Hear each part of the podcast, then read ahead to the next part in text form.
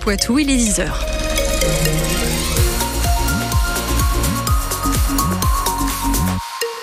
Le journal avec Julien Morcelli et avant votre tendance météo avec du beau prévu ce week-end, même si la nappe nuageuse a un petit peu de mal à se morceler ce matin, ça va arriver. Normalement, le soleil va prendre le dessus dans l'après-midi avec des maximales comprises entre 11 et 13 degrés. On refait un point complet après le journal.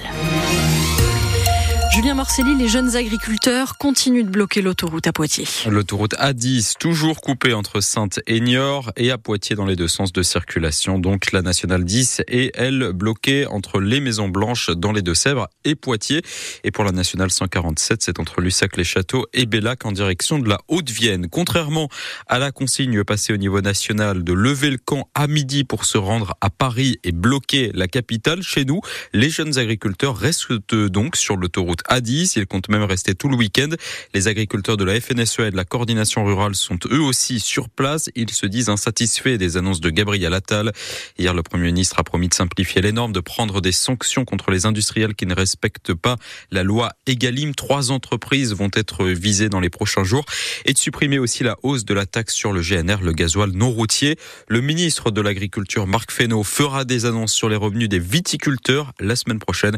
Des mesures de gestion de crise qui permettront de couvrir à la fois ce qui s'est passé sur le mildiou et des mesures de trésorerie. C'est ce qu'indique ce matin le ministre invité de France Info.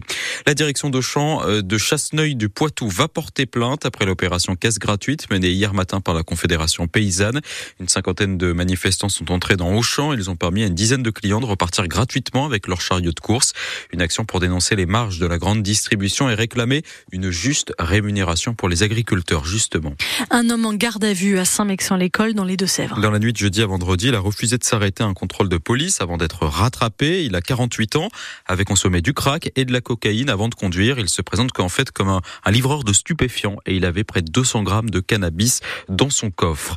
À Poitiers, le collectif Poitiers-Palestine et la Ligue des droits de l'homme appellent un rassemblement à 16 heures devant la mairie.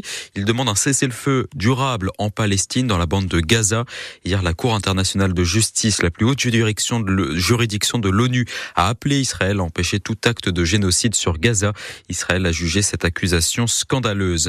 En foot, match nul hier soir entre les Chamois et Châteauroux, zéro partout. Nos deux Sévriens restent troisième du classement de national. Les Berrichons sont 16e.